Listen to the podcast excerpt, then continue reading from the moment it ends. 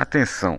Esse podcast foi gravado antes da exibição dos programas da nova Escolinha do Professor Raimundo no canal Viva. Então pode cagar regra com força sobre as nossas cagações de regra do que seria de algo que já passou. Então, boa diversão!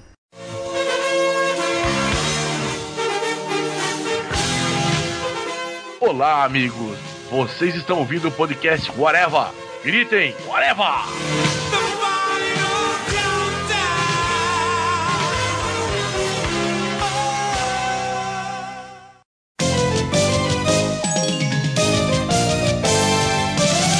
Na escola que a gente aprende a contar, a criar, crescer. É na escola que nasce o desejo de pensar e de tudo saber. Podcast começando, minha gente, e hoje vamos falar sobre os remakes da TV que a gente gostaria de ver, né? Falando inspirado aí no que vai ter um remake, né? Uma, um especial, programa homenagem à escolinha do professor Raimundo, né? Que sai- foi feito pelo canal Viva. Então a gente se inspirou para falar um pouco, né? E aqui está a tríade é, noveleira, né? Televisiva desse podcast, que é o eu, o Marcelo Soares e o senhor Moura E o salário, ó. e o senhor Modeste. Amado mestre. antes de falar dos personagens, do- da escolha do professor Raimundo em si e tal, mas como é que vocês receberam essa notícia de ter um remake? Vocês acharam interessante, acharam ruim, acharam bom? A minha primeira reação foi estranheza. Mas assim, hum, tinha aquela coisa de ah, potencial depende do elenco. E, assim, e pelo que eu vi, assim, tem como, obviamente, tem coisas aqui que eu achei que podem ser boas, tem coisas aqui que eu achei que podem ser ruins, mas vamos ver. Cara, a princípio, quando eu recebi a notícia, a primeira reação foi, puta, que merda, sério. Pa- Parando pra pensar que é uma comemoração, né? Sei lá quantos anos da escolinha, acho que 25 anos da escolinha do professor Raimundo. E o fato deles realmente assumirem o negócio como um- uma homenagem, tá ligado? Uma brincadeira, uma homenagem ao, ao original, pô, pode sair um negócio legal. Tipo, é uma brincadeira, né, cara? Tipo, aqueles lances, tipo, que a gente sempre brinca de fazer um exercício de imaginação, né? De como seria um elenco novo pro, pra personagens clássicos. Daí, pô, eu achei uma, uma sacada, tipo, como homenagem, uma coisa bem legal. Lógico, não virar um programa né? Tentar refazer, porque eu acho que não, não viria a caber, até porque, né, tem como substituir o Chico Anísio num personagem dele. Como homenagem, eu achei uma, uma ideia bacana, cara, do Viva. E o Viva, eu acho legal essa, esse costume que o Viva tá tendo de puxar programas né, antigos, fazer coisas inéditas em cima daquilo, brincar com aquilo, como eles fizeram com o Sai de Baixo dois anos atrás, com o elenco original, trazer de volta para episódios especiais, fazer cinco episódios especiais ali da escolinha também achei uma, uma saída divertida, cara. E é o lance de ser uma coisa limitada, né? Você sabe que vai ser aquilo, acabou. Se bem que sempre corre o risco, dependendo do sucesso que fizer, deles quererem fazer uma coisa mais fixa, né? Seria mais possível isso ter acontecido com o Sai de Baixa dois anos atrás, né? Porque era elenco original, era um programa já assumidamente foi de muito sucesso na Globo, tanto que eles passaram alguns episódios no horário clássico, eles passaram todos os episódios no horário clássico do Sai de no domingo, depois do Fantástico, pra mídia febre. Se realmente, no caso do Sai de se tivesse feito um sucessão, assim, um- um- uma audiência foda, eles seriam trazido de volta Sai de Baixo, com certeza. O Multishow é muito nicho. Mas não é muito show, é no Viva. Ah, não, desculpa. O Viva é muito nicho, cara. É, é um público muito específico. Tu sabe que esses episódios do, da escolinha também, eles vão passar uns dois ou três, eles vão passar na Globo nesse mesmo horário, depois do Fantástico. Não, não tava sabendo disso, não. Desde que o Sai de Baixo acabou, convenhamos que a Globo tá patinando, não consegue acertar nada depois do Fantástico, né, cara? A quantidade de programas que passou depois do Fantástico, até o Casé Peçanha viu o programa depois do Fantástico, duas ou três edições daquele programa tosco dele. É, não, na verdade eles só acertaram uma coisa em termos de audiência, que foi o tal do Superstar, né? O Superstar realmente dá audiência, dá retorno, publicitário inclusive, e ainda mais por conta dos- do, programinha lá que eles utilizam pro celular. Só que, tirando isso, que não é constante, né? Eles não conseguem mais manter mais nada depois disso, né? É porque é bem sazonal, né, o Superstar. Um mês, dois meses, três meses no máximo, e acabou.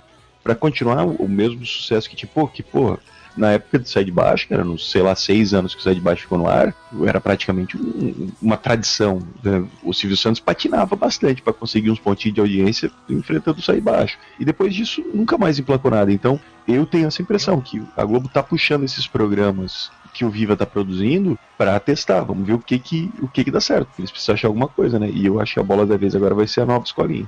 É, a primeira vez que eu ouvi falar dessa nova escolinha, desse projeto, eu não sabia, né? Quando tipo, ouvi falar sem ter mais informações, eu achei que eles estavam realmente refazendo a escolinha. E eu disse, porra, que merda, vão refazer a escolinha, de, tipo, fazer como se fosse um programa mesmo e tal. Só que aí depois eu vi que ia ser uma homenagem. Pelo menos menos mal, como vocês falaram. Dá pra levar um pouco mais e, e achar mais interessante. Eles fizeram nessa seleção aí 20 personagens, né? Que você vê que tem personagens de várias formações, né? Digamos assim, da, da, da escolinha. Então eles pegaram alguns mais pontuais, assim, mais conhecidos, ou que tiveram mais repercussão. O primeiro que a gente que já tem assim de, de cara é o Ademar Vigário, que é feito pelo Lúcio Mauro Filho, né? Que é o quem fazia era o próprio pai, né? Então não tem muita como ficar diferente assim. Eu, esse realmente eu achei legal. Faltou só a cara de areia mijada. Mas daí isso aí vai ter que esperar uns 40 anos, talvez. Cara, não tinha outro cara pra fazer, né, velho? O Lúcio Mauro tá aí ainda em atividade e tudo mais, mas como a proposta era que nenhum personagem fosse interpretado pelo seu intérprete original, não tinha como não chamar o filho do cara pra fazer o papel, né, velho? E o Lúcio Mauro Filho é um cara bom pra caramba também. Sai do tuco um pouquinho, né? Faz alguma coisa diferente, pelo amor de Deus. Lúcio Mauro Filho eu acho um, um, baita humorista que ficou, obviamente, muito tempo preso na grande família, mas e ficou marcado pelo Tuco, mas ele é um baita humorista. Não, e ele tava desperdiçado no Chapa Quente, né? Que é uma série de comédia lá da Ingrid Guimarães, né? Que era horrível. Que ele fazia um policial lá que tem um relacionamento complicado e não sei o que, tal, tal, tal. Tipo, eu achava um desperdício, né? O personagem, o ator muito bom para um personagem muito fraco. E eu, eu tô pra entender até hoje quem falou pra Ingrid Guimarães que ela é engraçada, mas tudo bem. Ou talvez a bilheteria daqueles filmes dela lá, do, que ela tem uma sex shop, né? Ah, cara, mas esses filmes são foda, né? Porque esses filmes são ruins mesmo assim da bilheteria, né? Então, tipo. Há controvérsias. Quero uma foto, preto e branco. Não precisa ser colorida. Uma fita, uma fita de VT. Não precisa ser estéreo, pode ser mono. Uma testemunha idônea. Testemunha idônea. Laudo pericial. Vamos pro próximo ali, pro Armando Volta, Evandro Mesquita? Vamos porque eu achei que essa escolha ficou sensacional, cara. Eu vou quibar aqui um comentário que o Júlio fez quando a gente estava em off outro dia. Cara, dá a impressão assim, ó, quando foram criar o Armando Volta pra escolinha, alguém falou assim, ó, cara, esse Evandro Mesquita é um cara engraçado, vamos fazer um personagem baseado nele. é, é, muito, é muito ele, né? É o próprio, velho, não tem o que dizer. Ele vai ser um, tem... um Armando Volta melhor que o Armando Volta original o Evandro Mesquita ele não é ator, né, assim, tipo, ele se mete a ser ator. Então chamaram ele exatamente pela aparência física, né, porque ele ficou igual ao, ao personagem. Não, jeitão, cara. Marcelo, você, sabe que tá, você sabe que você falou uma heresia agora, né? Porque o Evandro Mesquita, antes, bem antes de ser músico, ele já era ator há um bom tempo, cara. Ele foi um dos caras que começou as Drubotrus Cara, ele não é ator. Depois que ele fez, virou música, ele deixou de ser ator. Ele quase não faz participação de nada, né? quase não faz, faz atuação de nada. É muito pouco que ele faz. Cara, mas o jeitão dele é todo do Somebody Love, cara. Toda aquela malandragem, aquele. Cara, é, é, porra, é perfeito, cara. E eu fiquei muito de cara quando eu percebi há pouquíssimo tempo atrás que Somebody Love, na verdade, é Somebody Love Me. Sim, agora que você viu. Cara, foi 25 anos. e papo 10, e toca pintinho. Então, teve o outro personagem, é o Batazar da Rocha, né? Ficou eternizado lá com. Esqueci o nome da ator, mas que ele até faleceu, né? O, o que já fez o Batazar da Rocha. Ah, mas daí 90% faleceu já, né? Walter Dávila. Walter Dávila. E quem faz nessa outra, versão é o Otávio Miller. Que ficou muito parecido também, Mas também não tem muito segredo pra fazer o Baltazar da Rocha, né, cara? Sabolhou. Vai fazer o burroso, basicamente. Eu não acho o Otávio Miller lá um, um, um, mesmo nível de atuação, digamos assim, do, do original, né? Mas assim, eu acho que ele deve dar conta, né? Como é uma galhofa, né, da coisa, então não tem problema, assim vai ser uma imitação, né? Literalmente ele vai imitar o cara. Né? Dá pra ver até na expressão facial ali que ele tá imitando. É, todos vão ser, na verdade, né? Uma é, imitação, é, mas. Imitação. Tirando Evandro Mesquita, né? Que vai ser o próprio. Que vai ser o próprio. o outro personagem que tem foi o Batista, que é o Rodrigo Santana, né? Que é um ator conhecido lá do Zorro e tal. E é esse aí eu não gostei. Esse aí eu realmente não consegui bater com, com, a, com essa, essa imagem. Eu não sei se vocês vão concordar comigo, mas o, muito do Batista era, era o jeito do Eliezer Mota, Exatamente. o jeito de ser grandão, ser mondrangão, assim, ser desajeitado. E o talento que o Eliezer Mota tem. Eu não gosto do Rodrigo Santana em nenhum personagem que ele fez. Nada, Sim, nada. E ele é baixinho, ele é pequeno, cara. O lance do Eliezer Mota, inclusive as mangas da, da roupa ficam menores, porque ele é um cara muito grande para uma roupa pequena de quando ele tá de, de noviço do, daquele padre do Jô Soares lá, do casa separa, casa separa, não casa. Cara não combina em nada, nada. Ele vai fazer o professor Rimundo. Não, não vai dar, não, sabe? Também achei uma escolha bem ruim, assim, porque pô, o Rodrigo Santana eu não gosto dele também. Todos os papéis que ele fez foram absolutamente ofensivos a alguém. Nunca fez um papel que fosse extremamente ofensivo. Sei lá, cara, o, o cara não- nunca passou qualquer tipo de realmente talento foda ou coisa do tipo. Ele sempre passou uma coisa meio. Ah, ok, engraçaralho do Zorra Total, assim, sabe? Na verdade, o que ele sempre passou foi que ele, tipo, ele sabe fazer aquela caricatura que já é ultrapassada pra caramba, mas ele sabe fazer, então por isso ele conseguiu os espaços. E agora ele vai ter que mostrar que é ator mesmo, porque esse tipo de humor tá começando a cair na Globo, né? Tipo, quando você vai ver agora o novo Zorra, eu não consigo ver nenhum quadro que ele faz, eu consigo ver a atuação dele de fato. Vocês não acham que tem uma cota pra esse cara estar participando de tudo? Porque assim, ele participou de Big Brother, ele participa de Faustão. No Zorra ele é o deslocado, cara. Ele é o único cara da comédia mais antiga que não conseguiu se adaptar no formato novo que o Zorra tem agora, assim. Só falta ele falar que eu sou bandida no meio do Zorra enquanto tá todo mundo fazendo outra coisa, assim. Eu acho que ele tem aquele humor zorra popularesco muito entranhado no DNA dele. Não consigo ver um- uma grande capacidade de ser foda, sabe? Como ele é Zermota é. V- vamos, vamos diminuir então o grau de comparação. Ser foda como os outros três que a gente citou são. o Otávio Miller, o Evandro Mesquita e o Lúcio Mauro Filho são, assim. Já, é- eu acho ele É, bem é. fraco. Pra o ouvinte que tá aí agora, tá pensando, Eliezer Mota era foda. Cara, veja o que ele fazia no Jô Soares, cara. Não é só o Carlos Sueli, que era o assistente do, do Capitão Gay. As pontas, as participações que ele fazia eram sensacionais. Pelo lance até do, do background dele de ser um policial. Os quadros que ele fazia de um bandido sendo preso, sendo interrogado, eram muito bons, cara. cara- Você vê ele como Batista, que ele fazia aquela voz fininha, não sei o que tal. Quando você vê nos quadros do, do Vivo Gordo e tal, que ele, que ele fazia uma voz totalmente diferente, né? Com a força, a, a postação da voz dele, ele tem uma voz muito poderosa também, assim, nesse sentido, assim, de uma postação muito forte, assim, que você. Ele destoa totalmente de um personagem pro outro quando ele quer. O Eliezer Mota, as pessoas só lembram muito dele como Batista, cara, mas ele fazia, pô, personagem de novela. O cara, porra, tudo, tudo quanto é coisa, cara. Cara, eu vou te dizer um personagem que ele fez em novela que foi foda pra caralho, que ele era o índio tonto, o parceiro do Puta, é Zorro. mesmo, cara. Muito bom, velho. Ele e Sidney Magal. Parceiro do Zorro. Essa novela merece um podcast só pra ela também, porque, né, que é o Bang Bang. Essa novela, se fosse uma minissérie de comédia ou uma série semanal, tipo, ela tinha sido fantástica, porque pô, você ter o Sidney Magal fazendo Zorro, com ela dizer morta do lado, velho. Cara, tinha o Cadu Moliterno e o Evandro Mesquita fazendo dupla, cara. Jess James e, e Billy the Kid, que eles tinham que fugir pra cidade, uma cidadezinha lá pra poder se esconder, eles se fantasiavam de mulher. O, o que estragava era, era, era a Fernanda Lima, né? É educação. Você não tá acostumado. Então a gente vai falar de escolhas boas ainda, que é a Cacilda, feita pela Fabiana Carla, que eu, é, nesse ponto eu gostei, que eu acho a Fabiana Carla uma grande atriz, vai dar conta ali do, do, do que era a personagem, claro que não vai ser a Cláudia, né, a Cláudia Gimenez, né, Jimenez. porque a Cláudia Gimenez ela tinha todo um, um ar que ela fazia pra Dona Cacilda, Cacilda, a Fabiana Carla acho que dá conta. Era um personagem que começou de um jeito e terminou completamente outro, porque ela era uma Xuxa pornô no começo, né? Sim, sim. Hoje em dia já é um personagem que já não tem mais essa conexão, né, é porque a Xuxa agora tá lá na Record. Eu gosto da Fabiana Carla. Ela ficou muito tempo presa no Zorra Total, como fazendo aqueles quadrinhos de repetição, mas ela é uma ótima comediante, cara. Poucas vezes que eu vi aquele programa de domingo, Tomara que saia do ar, uma das poucas coisas que fazia esboçar o riso eram os improvisos que ela fazia. E, velho, quem mais que você ia chamar hoje em dia pra fazer o papel da Dona Cacilda, cara? Não tem outra que não seja a Fabiana Carla. É, ainda mais dentro do- dos quadros da Globo, né? Fora até pode ser que apareça alguém, mas nos quadros da Globo acho que realmente não tinha. Eles procuraram quem tá na- hoje em dia em alta, né? Não, não pegar pessoas desconhecidas, pegar os humoristas e atores de hoje em dia que estão na mídia pra homenagear esse povo. Então a Fabiana Carla foi uma, uma escolha. E ela tá bem parecida ali fisicamente falando, né, cara? E eu acho que ela dá conta. Ela ia ficar foda, cara. Ela vai, ia não, ela vai ficar foda, né? Já foi gravado aí.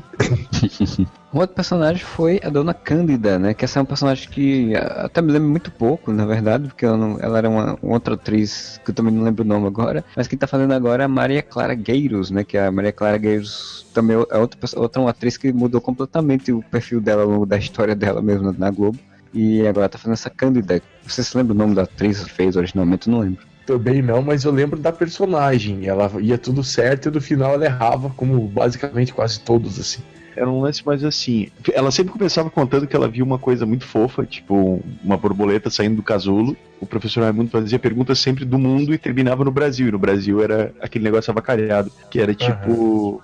Dona Cândida, qual é o, o esporte mais, mais praticado nos Estados Unidos? Beisebol, Inglaterra, o rugby, e no, na Itália, sei lá, o cricket, e no Brasil, assalto à mão armada, sabe? Tipo, era uma coisa assim. e era a Estela Freitas que fazia o papel da Dona Cândida originalmente. Eu sei que essa, essa atriz fez novela depois, né? Cara, a Hoje dia Estela. Freitas ela fazia um quadro no Faustão com o Pedro Cardoso chamado Controle Remoto, cara. Eu não esqueço disso, velho. Achava um barato. Muito melhor que a Olimpíada do Faustão, porra. Uma vez que eu vi ela em alguma novela, tá ela fazendo tipo coadjuvante, coadjuvante, assim, bem, bem lá longe. É, ela deu uma sumida também. né? Não sei o que essa mulher anda fazendo hoje em dia. Deixa eu ver. Estela Freitas. Vamos ver aqui. Caralho, todo mundo falando a mulher tá sumida. Não, ela não morreu, gente. Ela foi pra Record. Ela tá fazendo os 10 mandamentos. Ah, ela atravessou o Mar Vermelho, quando o mar abriu. Eu nem tinha fumado aquele dia, nem tinha fumado. Mas vamos falar de coisa boa? Vamos falar da Dona Oh. Capitu? Sensacional. Quem faz a Dona Capitu é a Dona Ellen Roche, e aí, como diz um amigo meu, ele é uma, é uma Capitu melhor do que a original, na opinião dele. Na opinião de vocês. O que, é que vocês acham da Ellen Roche como Capitu? Cara, é a Ellen Roche, ponto. Ellen Roche. Ela podia fazer o papel do que era da Tássia Camargo também, né, cara? Mas é, eram personagens bem parecidos, né? Co- Convenhamos assim, qual é a função da Dona Capitu? É ir no quadro e apagar o quadro. Ponto. Logo, a única coisa que a Dona Capitu precisa, além de ser gata, obviamente, é ter uma anca. E ela tem, né? Isso ela tem sobra, né? Sobra não, na medida, né? É, na medida que Sobra, sobra, né? é, que tem. Atriz original, que agora esqueci, esqueci o nome. Era que É, era casada com Paulo César Grande, não era? Isso que eu ia falar. Eu não lembro o nome dela, mas eu sei que era casada com Paulo César Grande. Cláudia Mauro. é, em relação a ela, bem, bem diferente, né? Assim, bem realmente sobra, que a outra não era tanto. Outros tempos, Dona Capitu da Cláudia Mauro era aquela mulher gostosa dos anos 90, né? Aquela mulher minhonzinha. Aí estamos na mulher gostosa dos anos 2015, que daí é aquela, é, o padrão gostosa passou a ser o padrão paniquete, né? A Ellen Roche é um orgasmo de pernas, cara.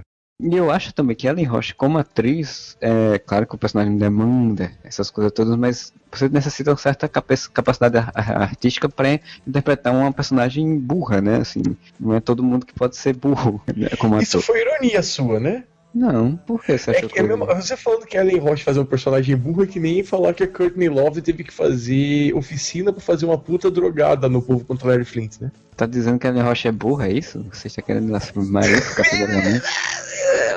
Tá bom. Burra ela não é porque ela tá fazendo dinheiro enquanto eu tô aqui me fudendo. Exatamente, burro é você. Mas burro somos nós estamos aqui gravando podcast não ganhando nada por isso. Com certeza. E a Ellen Roche, ela tem, além de ser um espetáculo, cara, ela manda bem fazer engraça- engraçadinha, assim. Ela sempre faz esse mesmo papel, né? Da É, engraçadinha. sim, sim. A, a, a meu burrinha engraçadinha, que é bom coração. Que é bom coração, que é fofinha, não sei o que e tal. É uma Marilyn Monroe. Ellen Roche é a Marilyn Monroe brasileira, então. Exatamente. Uia! Então a gente pode dizer que a próxima é a Lucille Ball brasileira? É a dona Catifunda, que é a Dani Calabresa, que faz o perso- Que personagem. ficou muito bom, a caracterização ficou muito boa. A Dani Calabresa só faz papel desse tipo também, né? Tipo, ela só faz papel de velhinha, de mulher meio, meio bagunçada, assim, né? Ela nunca faz Até uma vez eu vi entrevista dela falando que, pelo jeito dela, meio meninão, assim, ela nunca faz papel de mulher sedutora, essas coisas. Sempre, pa- sempre papel totalmente diferente do que poderia ser, né? Eu gosto muito da Dani Calabresa, tá? E eu, eu vejo um diferencial nela em relação a outras comediantes, principalmente, eu via muito isso no Comédia MTV. A Dani, ela não me parecia uma baita de uma atriz, sabe? Tipo, me respeite, eu estou faz- apenas fazendo comédia. Não, cara, ela é escrachada pra caralho. Ela, é- ela não interpreta, ela é ela. E ela é engraçada naturalmente. E, velho, fazendo a Dona Catifunda, ela vai mandar bem pra caralho. Se tem uma coisa que ela sabe fazer, é, é- é aquele papel, como você falou, bagunçado, assim, tá escrotizado, como ela fazia a Abby no, no comédia, que era engraçado pra caralho a Abby dela. Vai ser a mesma coisa, cara. Vai ser, vai ser bom. Mas Marcelo, você falou que a Dani Calabresa não faz o papel de mulherão, assim, tio, eu sei que não é habitual, mas no Zorro ela já fez e olha, cara, eu ia, cara. Não, se no Zorra ela faz algumas pontuações. Agora, por exemplo, no, no filme agora que ela vai lançar, ou já lançou dela, ela faz um repórter toda destrambelhada também, assim. Claro que no filme eles tentam dar um tom mais mais mulherão e tal, assim, mas ela ainda faz um repórter destrambelhada. Tem um filme com o Gregório Duvier, com a Clarice Falcão, que ela faz a, a namorada do Gregório Duvier, que ela já é um pouquinho menos destrambelhada, assim, aparenta ser um pouquinho mais mulherão nesse sentido, né? Porque o que ela reclamava, não era reclamar, mas o que ela colocava era isso, né? Tipo, sempre viam ela desse ponto, né? Como Catifunda, eu acho que ela vai, vai mandar bem, assim, até porque a caracterização já tá bem, só não tá com os cabelos tão velhos quanto da, né, brancos quanto da outra senhora lá que, que fez, que eu esqueci agora também o nome. Eu só consigo lembrar dessa mulher que fazia Catifunda porque ela foi a, ela era a enfermeira do Dom Lázaro. Mamão. E ela fazia papel de catifunda mesmo. Aquele meme fantástico do, do- em vídeo na internet, bicho, eu quero mamão, ela se vira assim com os Melão, olhos. Melão, melão. ela. Melão, quero melão. Pronto, só consigo lembrar dela nisso. Acho que ela fez a enfermeira do Dom Lázaro e Dona Catifunda. E convenhamos, não tinha muita diferença de personagem, né? Ela interpretava a catifunda de enfermeira. Sim, sim, sim, verdade. Eu apertava o que, que a, a dona Zilda Cardoso anda fazendo. Não a de Melo, que foi casada, inclusive, com o Chico. Ah, que aquela era Zélia Cardoso, né? É verdade, mas eu já deixei claro para não, não confundir. Então, Dona Zilda Cardoso está viva ainda. Cara, a última coisa que a Dona Zilda Cardoso fez foi um Você Decide no ano 2000. Jesus amado. Ela também não reclama. Mas ela, ela veio do SBT, cara. Ela, ela- primeiro ela fazia Dona Catifunda na Praça é Nossa, depois Sim. ela foi pra Globo, fez a enfermeira do Dom Lázaro, depois ela fez a Adelaide em Delegacia de Mulheres, e depois ela foi pra escolinha fazer a Dona Catifunda, fez até 95, e depois fez uma participação no Você Decide em 2000. É, bem, né? Então a gente vai pra a próxima personagem, que é a Dona Bela, feita pela Beth Goffman, né? Que é uma baita atriz, uma baita comediante. Eu acho que vai ser foda, cara. Betty Goffman é o meu confio. Betty Goffman é foda pra caralho, mas eu ainda fico com com pininho, porque, tipo, a atriz que era cotada inicialmente pra fazer a Dona Bela era a Tatá. Mas a Tatá não ia fazer a, a Tati? Tanto, quem eu ouvi falar isso foi a Heloísa Perissé. Eh, eh, Não me pergunte o porquê que eu tava assistindo. Mas eu tava vendo a Heloísa Perissé no encontro com Fátima Bernardes. e ela falou que ela ficou chateada só porque a Tatá tava confirmada pra fazer e não pôde fazer a Tati. Pelo que eu li, as primeiras notícias estavam botando a Tatá como Dona Bela. E daí eu já fiquei imaginando a, a Tatá com aquele jeito, tipo, completamente destrambelhado dela, dando um ataque de pelanca por causa de alguma pseudo-pornografia do professor Raimundo. Mas, Betty Goffman eu também confio, acho uma baita de uma atriz e acho que vai mandar super bem. O outro personagem é o Galeão Cumbica, do Kikos Mascarenhas, que eu não sei quem é Kiko Mascarenhas, não consigo relembrar. É, você não vê ele no Zorra? Cara, eu não vejo muito Zorro, então o rosto dele não me, não me é me é Você via aquele tapas e beijos do André Beltrão e da Fernanda Torres? Ele era Muito mendigo, pouco. não era? O que era advogado, depois era mendigo. Cara, muito pouco, e por isso que eu não conheço realmente. Cara, eu acho ele um bom humorista, ele sempre faz papel mais coadjuvante, assim, mas, tipo, tinha épocas no Tapas e Beijos em que ele carre- começou a carregar meio que nas costas, como o único coadjuvante realmente engraçado da, da série. Só que, assim, eu já não gostava do Galeão com bico original. Eu já achava chato pra caralho. Eu, tô, sei lá, não boto. É que também pegaram o pior personagem do Rony Costa pra pôr na escolinha, né, cara? Porque o Cocada ia encaixar na escolinha de uma forma, bicho. Sabe onde que, eu vi o Rony Cócegas bem pra caralho? Em filme Boca do Lixo. Ele fazia umas porno chanchada. A parte engraçada era o Rony Cócegas, cara. Ele é que ele é um ator, um ator que também foi bem mal utilizado em muita coisa, mas o Rony Cócegas era um bom humorista e ele tinha todo o lance do. O estriônico dele era legal, né, cara? E o estriônico dele é o que combinava fazer o Galeão com Bica. Tem uma graça. Eu gostava do Galeão com Bica. Eu vou com o Moro, eu achava meio cansativo a participação dela. Até quando tem alguns episódios que eu tava revendo no Viva, em que ficam tentando usar mais piadas com ele e, e o Rolando Lero e não sei o que, tal, tal, tal, eu ficava, pô, velho, podia ser melhor. É que vocês não viram o filme Boca do Lixo. Eu que vou pra esse submundo do da comédia. Não, mas pô, imagina aí você pegar o, ele fazendo o, personagem dele no boca do lixo, da porno chanchada pra, pra uma escolinha do professor Raimundo às 5 horas da tarde. Ficava ótimo, velho. Cara, mas a escolinha tinha uns proibidão sábado à noite que o bicho pegava feio, cara. Ele podia fazer o cocada legal. Não, o cocado ele chegou a fazer na praça, né? E era tipo, não era super exagerado, era tranquilo, né? Ele fazia uns piadas super pesadas e tal, era bem tranquilo. É que era só aquele. Aquele negócio da gravata subia quando aparecia alguma mulher gostosa perto dele. né? Cara, mas o Rony Cócegas de cocada, ele não precisava falar nada. Cara, eu ria de olhar pra aquela figura. Aquele óculos, aquele cabelo Chanel.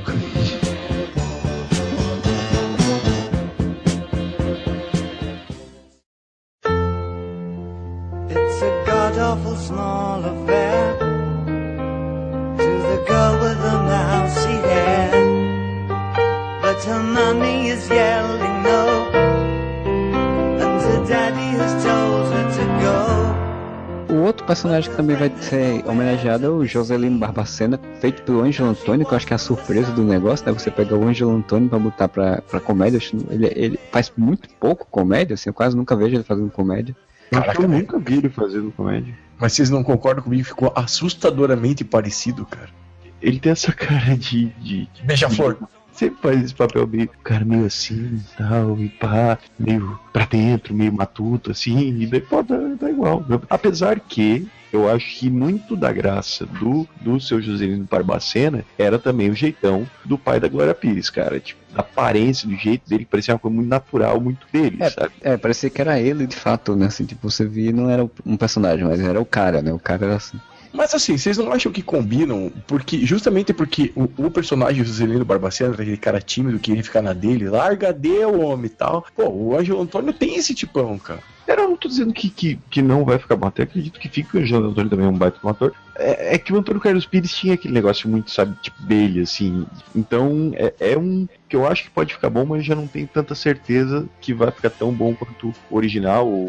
Quanto ao original, acho que realmente vai ser muito difícil. Agora, eu acho que o Angelo Antônio ele se esforça muito. É um bom ator, ele, né? Ele, ele, ele pode muito bem conseguir se esforçar bastante aí, conseguir fazer um personagem, pelo menos, que vale a risada, né? Da piada aqueles três minutos só que ele vai, vai aparecer.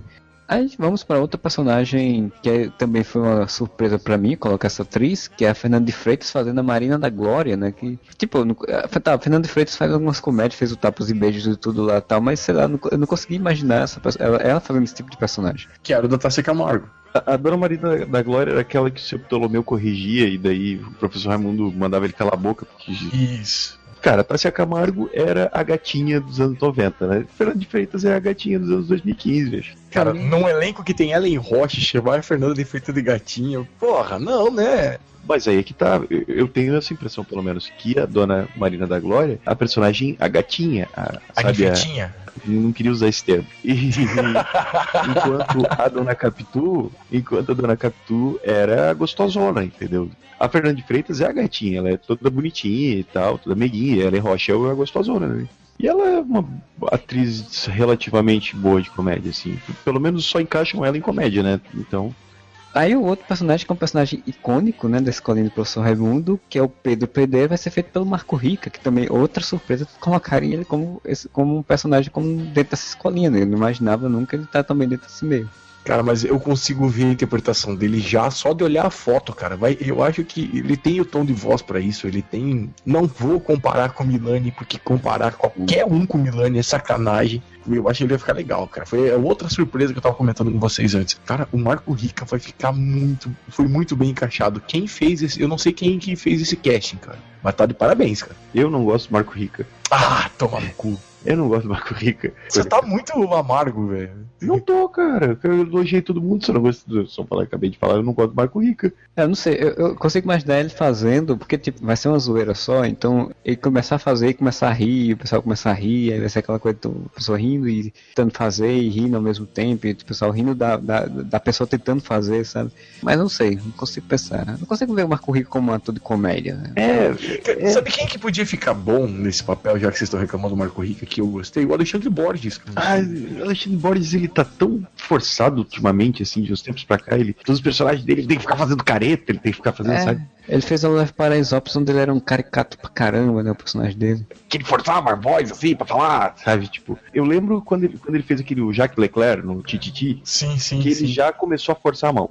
Até em Avenida Brasil, que era uma novela mais séria, e botaram o personagem dele era de humor, e daí ele tinha que ficar fazendo careta, ficar fazendo, sabe, micagem, assim, E ele se separou da Joé e perdeu pontos comigo também. também. Você é casado com a Julia Lemert, se separa da Julia Lemert, você perde pontos. Você é maluco, é? Ou você é idiota? O próximo personagem, que é o professor Raimundo, eu, pra mim, teria que ser o Niso Neto, mas como eles não estão seguindo essa lógica de não ter atores envolvidos que, né, que já participaram da escolinha, então, logicamente, o Bruno Marzeu é o caminho certo, né? Porque ele já, já é um ator de comédia, entre aspas, que eu não acho ele um ator de comédia. Eu não acho ele nem comediante, eu acho ele um cara muito sem graça. E ele é filho, né? Então, filho do Chico Anísio, então é uma escolha que meio óbvia até. É, é até tão é óbvio o suficiente pra dizer assim, ó, eles não queriam repetir nenhum ator do elenco original. Eu acho que poderiam abrir uma exceção pro Niso Neto, que é melhor que o Bruno Mazeu. Só que, cara, qual é o filho do Chico Anísio mais famoso hoje em dia? É o Bruno Mazeu, cara. É ele que faz filme todo ano, é ele que tem programa na Globo todo ano, é ele que tem uma legião de fãs, a gente gostando ou não. O Bruno Mazeu tem uma legião de fãs. Velho, era uma escolha óbvia. Vai ser bom? Não, não vai ser, porque eu já vi até ele tentando fazer a voz do professor Raimundo nas chamadas e é bem ruim. Era o que ia acontecer, inevitavelmente. Cara, é que o look de pau também não podia, né, cara? Eles não queriam chamar ninguém do elenco original. Então, e ia, obviamente, ser um filho do, do Chico. Então, Bruno Mazeu. Mas assim, a graça do, do, do Bruno Mazeu na- no, no, no Cilada era ele não ter graça. Ele era o único ponto fora da curva ali. Ele era o cara que tava na roubada. O resto era engraçado. Ele nunca foi. E ele não é engraçado na novela, ele não é engraçado. Ele não é engraçado no filme, mas ele é uma pessoa que tem muito bons contatos que conseguiu transformar aquela porcaria de filme do Aí Comeu em uma série. Então, O importante não é ter talento, o importante é ser filho de alguém famoso e ter contatos. próximo personagem, que também é outra escolha que eu não gostei, porque eu não gosto desse cara como ator, muito menos como apresentador, que é o Ptolomeu, que vai ser feito pelo Otaviano Costa. Cara, eu não gostava do Otaviano, eu gosto dele apresentando vídeo show, seja por causa da Moniquiose. E. que me pergunto cadê a Moniquiose, inclusive, nesse elenco, que deveria estar. É, ela, ela devia estar muito culpada, cara, fazendo novela, fazendo video show, fazendo não sei o que. Fazendo filme também, que ela vai, ela vai pedir licença do videojogo pra fazer filme. Mas só, só terminando aqui a minha explanação a respeito de Otaviano Costa, aí eu vejo a foto e ele tá fazendo careta, velho. E ele tá fazendo É. foto do seu Ptolomeu, cara. Ele não tinha que estar fazendo careta. Então já perdeu todos os pontos que eu poderia ter gostando dele no vídeo show. Ele podia fazer o Atanagildo, né? Aquele que tinha metade do cabelo pra cima e outro pra baixo. Não, esse é da Matu, a Ah, o Atanagildo era o meu comandante. Que aí ele faz a careta que ele quiser, né?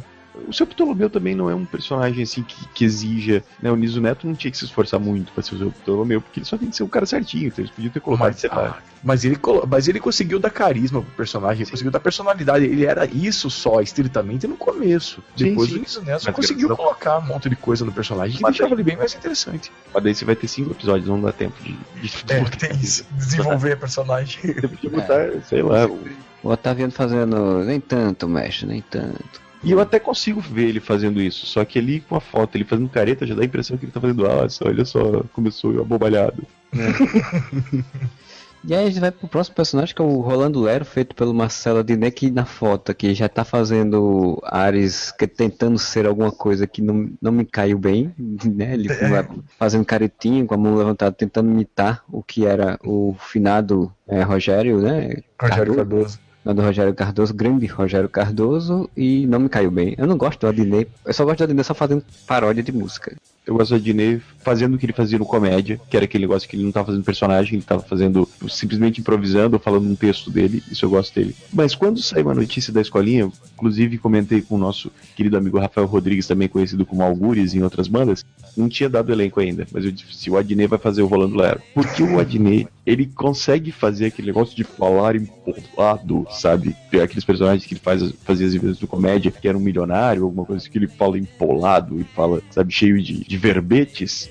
E, velho, foto horrível. Tipo, o Adnet tem uma mania terrível de fazer careta em tudo quanto é foto pra garantir que ele é humorista, assim, sabe? Para as pessoas não terem dúvida. O crachá de humorista do Dinê. né? Eu acho que a interpretação dele vai ficar muito próxima ao que era o Rogério Cardoso, porque ele é um bom imitador. E ponto, é isso.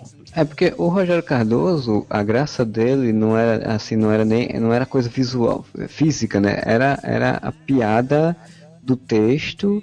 Ao mesmo tempo que ele tá fazendo a piada, ele, ele tinha muito de querer rir, segurar o riso, e a interação dele com o Chico Anísio, né, na cena e tal. Então, era muito isso. Não tinha essa coisa histriônica, né? Não tinha essa coisa do movimento. É, e, e era o, Ah, eu- eu tinha. A hora que, o, não, que ele Não, fazia sim. surpresa, ele tinha, cara. Claro que ele tinha tudo, captei, ou de alguma coisa do tipo, mas assim, era- é isso que eu tô falando. A diferença, o Adnei, ele é histriônico nisso. É, e o Rogério ele é mais sutil, né? É, o Rogério ele tem é cadenciado, ele faz a coisa, mas é uma coisa meio como falou, é uma coisa como se fosse empolada, uma coisa nobre assim, coisa do É, eu acho que o Adnet vai conseguir emular isso. Eu não acho que vai ser sensacional, mas eu acho que dentro do, da gama de humoristas que tem hoje em dia, quem conseguiria emular isso, porque eu já vi fazendo coisa similar, é o Adnet. Não consigo pensar em outra pessoa. Eu não, não falei do Adnet como Rolando Lero, mas acho que já deixei claro minha opinião sobre o Marcelo Adnet em outros podcasts. Acho que vai ser uma desgraça.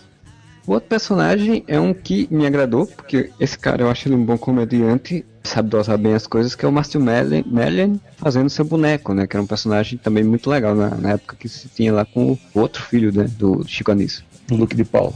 Ah, Márcio Melren é foda. Mas Resumindo, já viu o stand-up dos caras de pau? Tipo assim, se você viu o programa dos caras de pau na Globo, esquece. Se você É, viu o foi. filme dos caras de pau, esquece. Vai no YouTube e procura o stand-up do Leandro Hassum e do Márcio Melren. Aí você vai ver como esses dois caras são muito fodas. O cara é muito bom, cara, e o seu boneco é um personagem que é extremamente popularesco, extremamente ah, escrachado. O Márcio Melren vai saber fazer de boa. Não é um personagem combina com o estilo, né, amor? tão... Exatamente. Fechou que todo mundo gostou, então a gente vai pro próximo personagem que eu acho que, apesar de que eu não imaginava que esse cara estaria né, fazendo esse personagem, ainda estaria nesse meio, mas acho que até que combina, né, de, acordo com o Porra, que ele ficou certinho, cara. que é, Combina, não. Melhor escolha do elenco inteiro. que é o Marcos Caruso fazendo seu peru, né?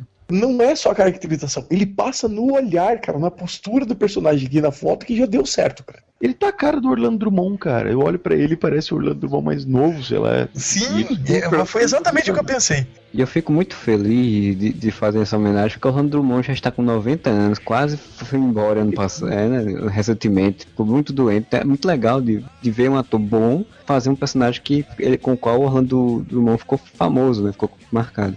Cara, o Marcos Caruso é um dos melhores atores da televisão hoje em dia, não tenho a menor dúvida. O cara alçou ao papel de, de praticamente protagonista nas novelas, ele sempre era meio que coadjuvante, né? E Sim. hoje em dia ele sempre faz um papel importante nas novelas, porque o cara é bom, o cara sabe fazer drama, o cara sabe fazer comédia, e a entrega dele ali fazendo seu peru, como o, o, o Modeste falou, cara, tu vê no olhar dele o personagem, cara, é assustador, assim, a capacidade de, de interpretação dele. É, eu também concordo, eu acho, acho que vai ser muito foda ele, assim. O que eu já não acho, assim, não pela capacidade do ator, mas pelo conceito em si do próximo personagem, que é o Zé Bonitinho, Ah, feito sim. pelo Ma- Matheus Solano, assim, tipo, o conceito do personagem do Zé Bonitinho era um cara feio, que se acha muito bonito, conquista todo mundo pela sua autoestima de achar-se muito bonito. Mas o Matheus Solano, ele já é bonito, cara, ele já é um cara né, pomposo, que todo mundo já acha bonito. Então, tipo, qual o quebra o conceito pra mim, né? Você sabe a história de como que ele desenvolveu o personagem? Não. Por favor, nos esclareça.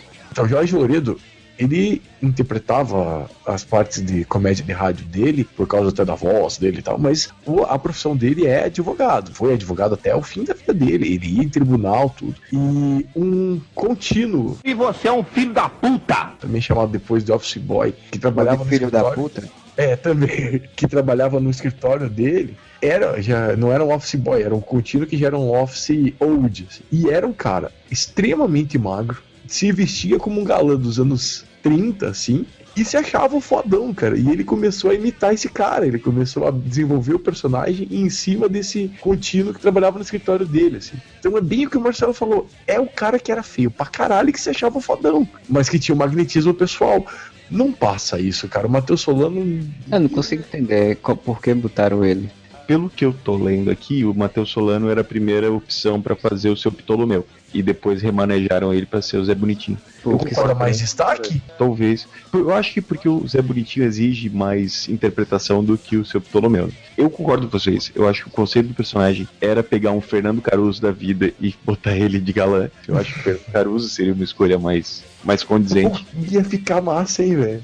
Mas eu, eu também entendo a escolha, porque o, Matheus Solano é um baita do ator. Cara, eu acho que ele vai. A veia cômica, ele vai mandar bem. Só que eu Ah, concordo vocês quebra o conceito do personagem de ser feio pra cacete. E a, a piada se as mulheres serem apaixonadas por um cara feio pra caralho. Ele é um bom ator, ele é um bom comediante também, ele tem uma pegada de comédia boa. Ele vai fazer o personagem provavelmente muito bem dentro do que, né, da, da cópia que ele vai fazer. Mas aí você vai olhar e dizer, sim, cara, mas o conceito foi-se embora, cara. Tipo, cara... ok, as mulheres estão apaixonadas por ele. Ele é o Matheus Solano. A não ser que eles, que eles tentem fazer uma mudança em alguma coisa nesse sentido, né? Aí se eles fizerem alguma É, mudança. botaram uma prótese no nariz, aí isso daí. Talvez pela roupa, não, não digo até pela próxima, mas assim, ó, tá, ele tá vestido de Zé Bonitinho e tal, talvez seja pelo cara ridículo Se bem que a roupa do Zé Bonitinho original é muito mais cafona ainda do que essa, né? Essa tá Sim, não, mas assim, dá pra ver que eles quiseram pegar essa vibe do, do ridículo, né? Do cara, do bigodinho, do cara fora do seu tempo, né? O que eles vão pegar provavelmente é isso, a questão dele ser cafona, não ser feio. Mas enfim, né? O, o próximo personagem, e o último personagem dessa lista, que é a, a personagem que seria da Tata Werneck, né? Que é a Tati, que é feita pela Fernanda Souza. Que pra mim não fede nem cheira no caso, porque eu acho que ela vai, atuar- vai fazer bem, porque não é um personagem muito complexo também. Ela vai fazer ah, o mesmo personagem que ela faz sempre, que é adolescente meio burrinha, meio ah, descoladinha e tal. Ser. É, é exatamente até que até o, o que ela faz na peça dela, que na peça dela ela fala sobre o período da a vida dela e tal, então ela fala muito sobre a adolescência. Então, o que a, o que a Heloísa Pericia estava comentando, de novo, não me perguntem por que eu estava assistindo no encontro com Fátima Bernardes, é que ela deu até uma. Ela viu, ela acompanhou as gravações, ela falou que a Fernanda Souza deu uma reinterpretada na Tati, até colocando algumas coisas de atualidade, assim. Ela manda tudo pelo WhatsApp, assim, ela, a- ela pegou o conceito do personagem e atualizou para os tempos de agora. Não acho que vai ficar o Toma lá da cá? Vai Não, ficar personagem- Isadora do Toma lá da cá, exato. Não acho ruim, eu acho que é outra que o conceito era muito específico, porque a Heloísa era uma mulher adulta fazendo papel de adolescente, né? E com aquele jeito todo, aquele jeito de falar eh, estereotipado, assim. A Fernanda Souza, por mais que seja uma adulta, né? Ela ainda tem o estigma de adolescente. Ela tem cara de adolescente. Então, essa é meio que uma incógnita, não sei. Acho que não vai A ficar Tata ruim. mas Werneck não acho que faria bem isso, eu acho. ah, a Tatá ia mandar bem, porque a Tatá ia usar aqueles, aqueles improvisos escrotos que ela usa, e quando eu falo escrotos é no melhor sentido possível. Cara, acho, que, acho que se a Tata Werneck fizesse o Rolando Lera, ia mandar bem, cara. Se a Tata Werneck fizesse cada É. bico, ela ia mandar bem. Acho que ela consegue mandar bem qualquer personagem que colocam ela pra comédia, né? Ah, mas a- aqui também era um bom papel pra Mônica Iose fazer, né? Também. Porque a Monique Ozzy aí sim, ela já aparenta ser uma mulher adulta. Ela se fazendo de adolescente seria, seria legal.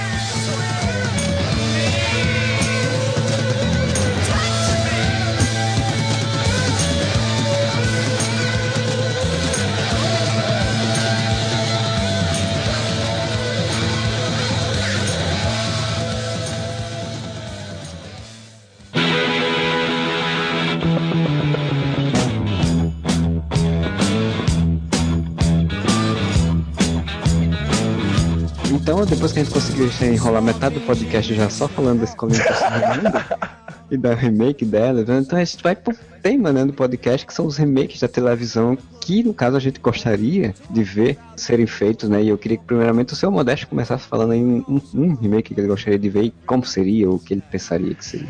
Eu sei que hoje em dia ele não está mais gordo como demandaria o papel. Mas eu acho que o Leandro Hassum conseguiria fazer a interpretação de vários personagens do Jô Soares de uma forma muito legal. E eu acho que ele ficar um ótimo Vivo Gordo, uma nova interpretação do Vivo Gordo com o Leandro Hassum. Capitão Gay, é óbvio. O Múcio, ele ia fazer Dona muito Naná. bem. Dona Naná, ia, eu tava tentando lembrar o nome da Dona Naná. Vários dos quadros do Jô Soares, assim, que eu acho que ainda são. Eu sei que tem muita coisa que ficou perdida no tempo, até por de ser algumas coisas meio datadas por causa da política. Mas tinha um personagem que eu gostava muito, que era o Marmitão. Que Ih, sobrou, que era o contra-regra. Ah, pode crer, Leandro. Usava uma bolinha. esse- Isso. E eu consegui pegar essa coisa que o Jô Soares tinha de comédia, assim, ia ficar muito bacana. Eu acho que o Leandro Hassum podia fazer um vivo gordo muito bom. assim. É, o, o Leandro Hassum, ele tem essa capacidade, tipo, ele tá muito estigmatizado, o pessoal tá muito saco cheio do Leandro Hassum, porque ele tá esta- estigmatizado por aquelas comédias de cinema da Globo, que ele sempre interpreta o Leandro Hassum, né? É aquela famosa superexposição do, do cara fazendo a mesma coisa sempre, que torna ele chato. Leandro Hassum, o Fábio Porchat, Paulo Gustavo, são todos humoristas que não são ruins, são bons humoristas, só que como eles são sempre colocados, isso a gente até comentou já em outro podcast, como eles sempre são colocados a fazer a mesma coisa de sempre, parece que o cara só faz coisa ruim, né? Vê o filme ruim dele, pensa, pô, o cara só faz merda. Só que o Leandro Hassum é um baita compositor de personagem também, ele tem uma facilidade grande de interpretar personagens diferentes. Eu acho que seria até perfeito pra ele demonstrar a versatilidade dele, fazer um programa que nem o Vivo Gordo, em que ele interpretaria vários personagens diferentes em quadros curtos.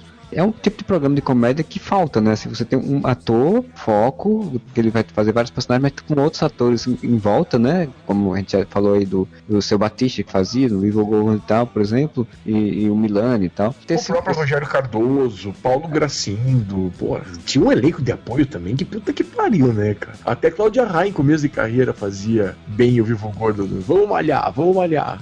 Não tem esse tipo de programa hoje em dia, assim, do, do- da versão. Eles tentam fazer isso com o Zorro Total, por exemplo, de ser um programa com vários sketches, mas o Vivo Gordo tinha essa coisa do, do cara, né? O cara era o chamariz, né? O Jô Soares. Eu acho que o Leandro Rasson seria uma, uma boa, muito, grande- muito grande mesmo. Eu vi até uma entrevista quando ele emagreceu, né? Fez a cirurgia bariátrica, lá emagreceu, que o Modeste fez também, só que ele ficou mais magro, acho que o Modeste, né? Não sei se. É... Com 102 quilos, velho. Eu acho que ele ficou com menos de 100, velho, acho que se não me engano. É que ele malha, né? Eu não. E ele emagreceu bastante, então perguntaram pra ele, né, aquela pergunta clássica, se ele tinha medo de perder a graça por ter deixado de ser gordo, né? Porque você sabe que gordo tem que fazer gordices, né? Não, gordo ele tem esse é, estereótipo, né, do cara engraçado. Aí ele falou que não, ele não tinha medo de perder isso. Claro que quando você deixa de ser gordo, tem toda aquela construção de roteiro, por exemplo, de texto, de coisa que brinca com isso, né? E ele não vai poder mais brincar porque ele não é mais gordo.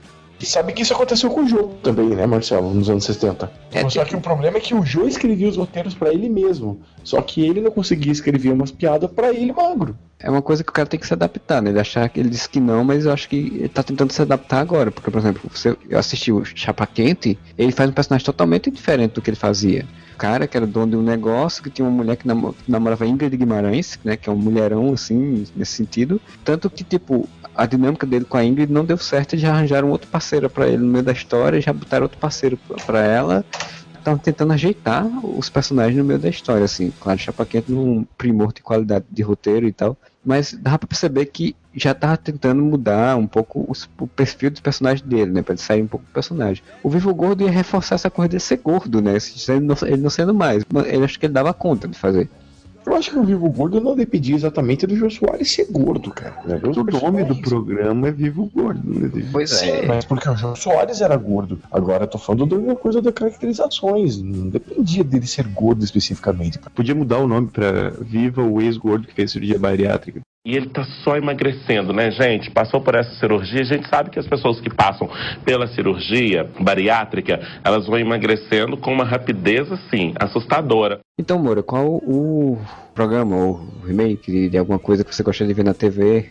Já que o- vocês, a gente tocou no assunto de programas que faltam na televisão, eu acho que, cara, se tem um programa que falta na TV, é um programa adolescente, realmente adolescente. Né? Porque Malhação, eu não falo mal de Malhação, porque Malhação é tipo, sabe aqueles seri- seriados da Disney, que passam no Disney Channel, tipo, as visões de Raven, Ou da Nickelodeon, né? ou da Nickelodeon? Isso é Malhação, tipo, é aquele adolescente, adolescente de seriado da Disney, né, cara, que não, não bebe, não trepa, não fuma, não faz nada. Toma suco de, de acerola no Gigabyte. Mas, cara, um seriado que era muito bom e falava realmente com o público adolescente nos anos 90 e que eu acho que caberia muito hoje em dia, tanto que foi feito um filme sobre ele, era Confissões de Adolescente. Com a mesma temática, a mesma pegada, falando mais pro público das meninas, né, que era o foco, que eram as quatro meninas que eram filhas do Luiz Gustavo, inclusive. E foi feito um filme, que eu achei um filme bacana, não é um filme sensacional, mas é um filme É, não- o filme, o filme ele não faz tão jus à série, né? Exatamente.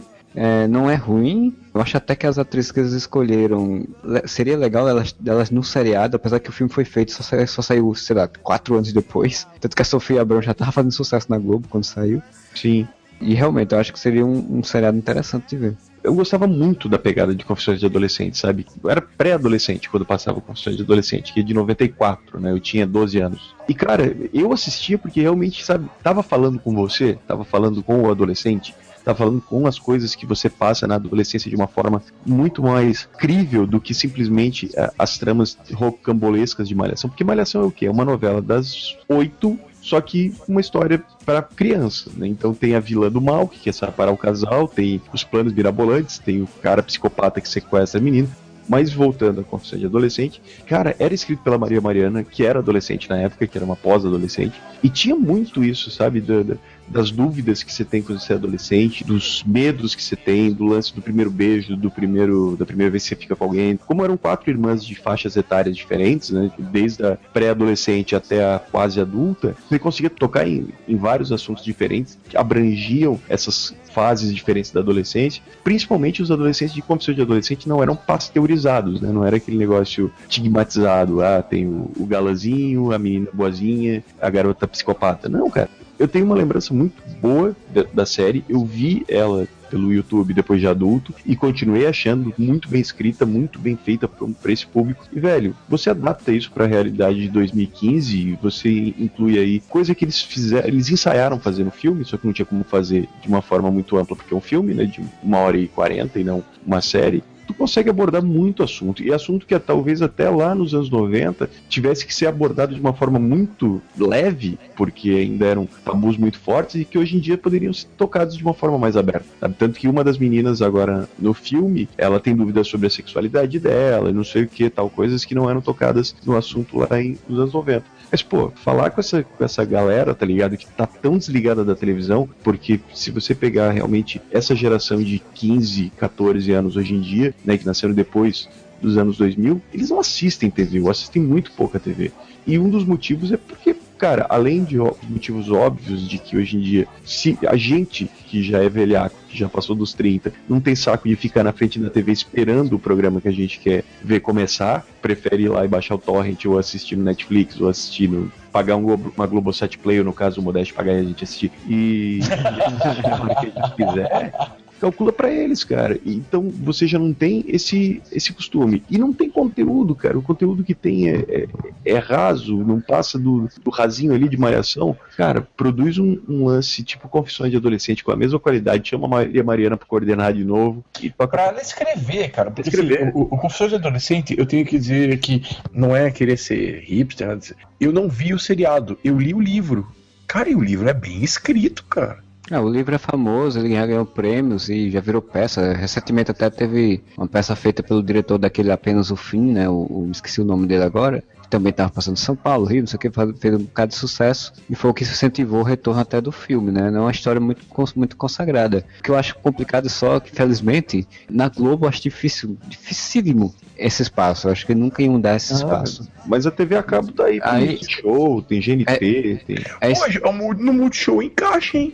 não uma, uma, série longa, assim, mas tipo uma série curta, como uma série que se encaixaria muito no GNT, cara. O GNT tem muito programa é, de vários estilos diferentes e, e, eu acho que realmente ainda falta um programa para adolescente, nesse sentido. Hum, mas esse não é, não é para isso que, tipo, eles não usam o Multishow pra, pra, pra justamente para esse espaço. Multishow não tem série nesse, nesse sentido de ser séria, ele só faz com sitcom, né, cara? Não, mas eu, eu tô dizendo que o Multishow tem um perfil para colocar um programa para essa faixa etária. O share de, do Multishow é muito mais adolescente do que o GNT. Exatamente, o GNT é muito mais adulto. Sim, não, mas... muito mais adolescente, mas o Multishow ele não, ele não tem produção, ele só faz comédia, basicamente. Isso que eu, isso é que eu, eu coloco, sim, né? Sim, claro. Então, comédia estilo vai que cola, né? Plateia e.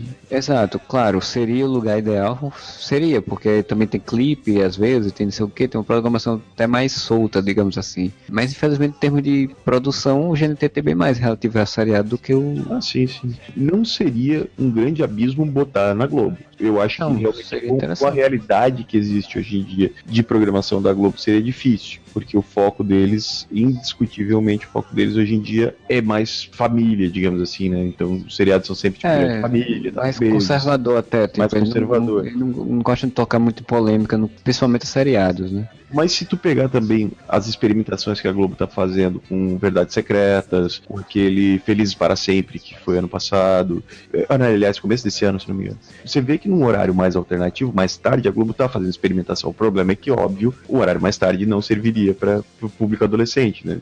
O outro problema também é que esse horário mais tarde eles estão querendo focar nessa coisa dark, né? Nessa coisa é. sombria, mas, mas dramática. Mas também é que Confissões de Adolescente, o original mesmo, ele não é pesado aborda temas da adolescência, mas ele é pesado. Ele poderia passar num horário mais flexível, sabe, mais é, cedo. Porque ele passava, ele passava ainda passa de vez em quando até a cultura também reprisa nos horários exatamente final de tarde, assim, né? ah, né? Ele é leve. O, pro, o lance é que ele era bem escrito. O lance é que ele falava sobre dilemas adolescentes de verdade, não simplesmente folhetins aventurescos e de romances impossíveis, que é o que se produz. Se você olhar, cara, todo canal de TV tentou fazer a sua malhação, ou o seu programa para adolescentes. Teve o Rebelde, acho que foi no SBT, se não me engano, que passou. Não, o Não, Rebelde o- original do México. O Rebelde original, ele passou pela primeira vez no Brasil na Rede TV. E aí depois o passou no SBT e a Record fez uma versão nacional. Foi Record. A primeira TV que tentou fazer uma versão do programa adolescente foi a própria SBT com o Colégio Brasil. Oh, eu lembro tinha o Caju do Cruz.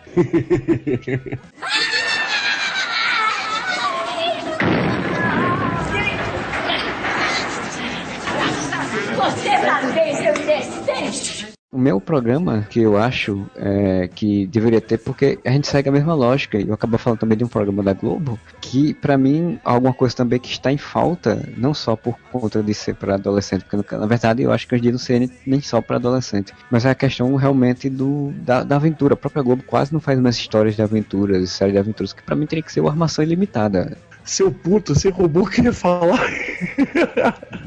Tem uma versão da armação ilimitada, modernizada, com a linguagem de ação, de aventura e tal, e, e fosse um seriado, assim, pra, pra mim eu acho que seria uma coisa muito boa de ser, ser visto. A gente cai no mesmo que a gente tá falando agora dos outros programas, a Globo dificilmente vai fazer, porque a Globo não tá focada nisso, e, e- mas seria muito interessante ver na TV a cabo, ou, ou ver num conteúdo on demand, assim, que Até tinha uma armação boom de coisas de quadrinhos que tá hoje em dia, né?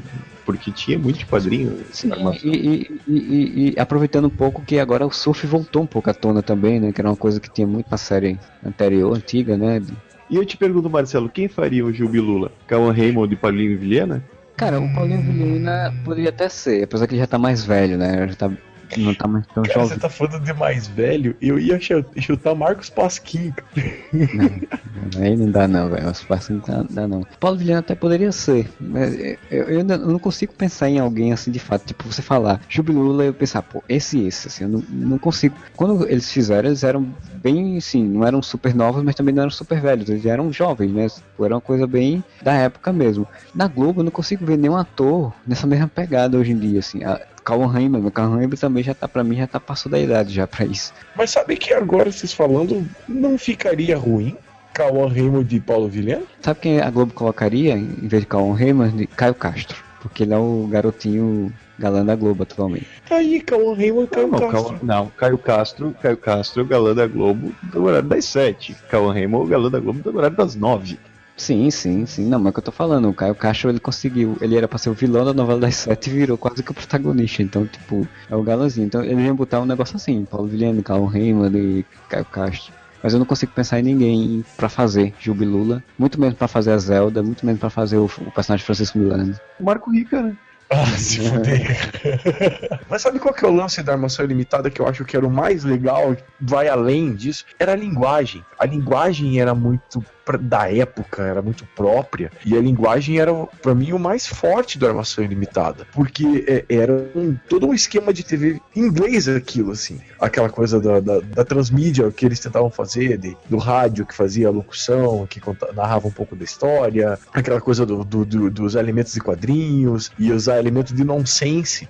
Muita coisa do chefe ali era Monty Python, cara. Dá pra fazer. O problema é também, tipo, achar dois atores que fossem tão fodas quanto o Cadu. Que não são atores fodas, diga-se de passagem. Não, mas eles tinham química. Cara, Cadu Moliterno e André de Bias. Traz os dois de volta, então. Eles estão de boa pra fazer. Pô, Não, mas- não estão. Tem o um- Cadão Militerno assinou com a Record. Tem dois atores, agora eu pensei em dois atores, que eles são até irmãos, que é o Rodrigo Simas, o outro que é irmão dele agora, que é o protagonista, é um galãozinho, galãozinho da novela nova das sete, totalmente Ah, demais. ele fazia o Cobra na, na outra temporada Exato. mais. Eles são jovens, são ah, é, esportistas, porque eles realmente fazem esporte, fazem é, Você, natação, você coisas. troca, você troca o, o surf por capoeira e São eles esportistas são filhos do Beto Simas, né? moderninhos, então pode ser realmente eles dois. Mas assim, é- essa coisa da linguagem, hoje em dia é muito complicado fazer uma inovação linguística, né, no na televisão, porque tipo, já tudo já foi feito basicamente e não é mais novidade. Por exemplo, qualquer coisa que eles forem trazer não é mais tão novidade. Ah, puxava um negócio meio Scott Pilgrim, cara. Com as onomatopeias, com. Bicho, eu tenho medo da Globo fazer isso, mas ficaria legal. Né?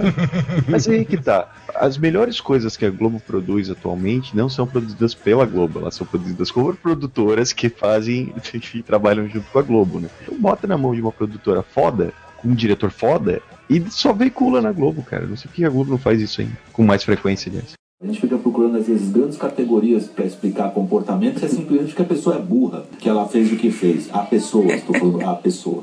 Então, seguindo com essas temáticas de remakes que a gente gostaria de ver, eu queria que o senhor Modeste agora falasse um outro, outro remake que ele gostaria de ver. E aí pode ser não só da Globo, que a gente só falou da Globo, mas pode ser de qualquer Não, outro. eu falei de Confissões de Adolescente, que é da TV Record. Da TV Record, não, Ah, da desculpa. Cu- da Cultura. Cultura.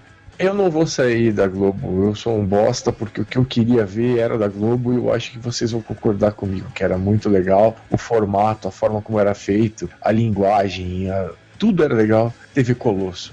E não precisa nem mudar muito os bonecos, só voltar a TV Colosso eu já tava feliz. Mas se quisessem fazer uma modernização, alguma coisa desse tipo, cara, TV Colosso era muito legal. E Era o nosso Muppets, cara. Era o nosso Muppets. Por que eles não Sim, e, mas não fazer o que estão fazendo com os Muppets, que eu tô achando Cara, muito, muito ruim nisso. Assim. Assim, quando, quando anunciaram essa nova série dos Muppets, todo mundo se animou e tal. Eu achava que ia ser uma coisa foda. Aí eles fizeram o The Office, velho.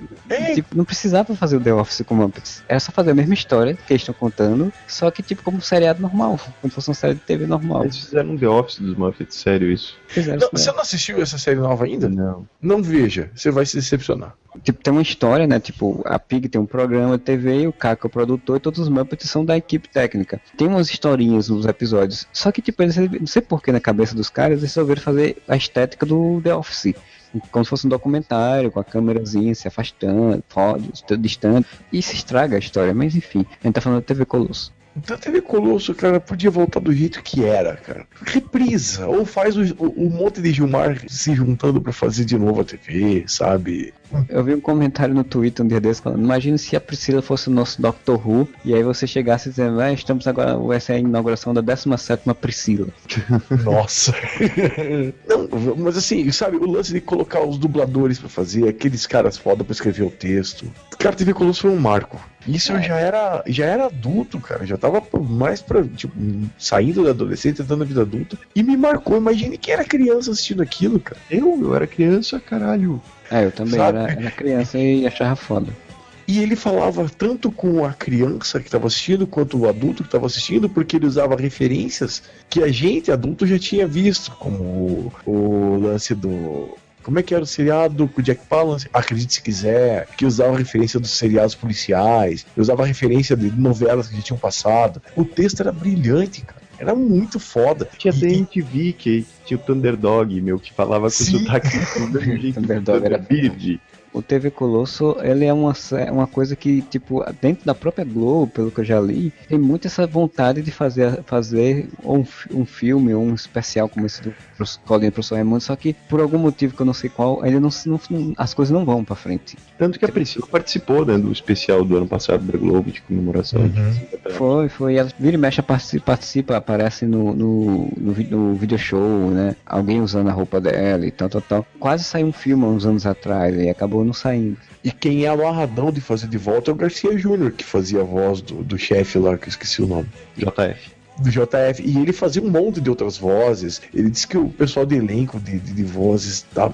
Puta, ia, ser, ia curtir muito de fazer. Coloca o Briggs pra fazer alguns também, que o Briggs não tava nesse elenco, mas pega toda aquela camarila de dubladores lá, o Marco Seixa, o Garcia Júnior, sabe? Põe esses caras pra fazer, eles vão adorar fazer, cara. E faz uma coisa limitada mesmo, que fosse, sabe? Entrega só o troço pronto, uma produção externa. Mas, cara, todo mundo quer, meu. Até quem tá envolvido na parada. O que, que é? Não consegue vender patrocínio, não consegue encaixar. É, tu pode ver que hoje em dia o único canal que investe em programação infantil é o SBT. Tem Carrossel, Tiquititas, desenho animado de manhã e tal. Nenhum outro canal mais tem, sabe? Nem desenho mais se passa em... Não sei nem se está passando TV Globinho nos sábados que passava ainda, não sei se ainda passa. Não, agora tá passando É de Casa. É, Quando É de Casa foi estrear até, é, eu vi uma matéria, acho que foi na Folha, falando sobre isso, dizendo que a última pá de cal na programação infantil da Globo, né? Foi quando de fato encerrou.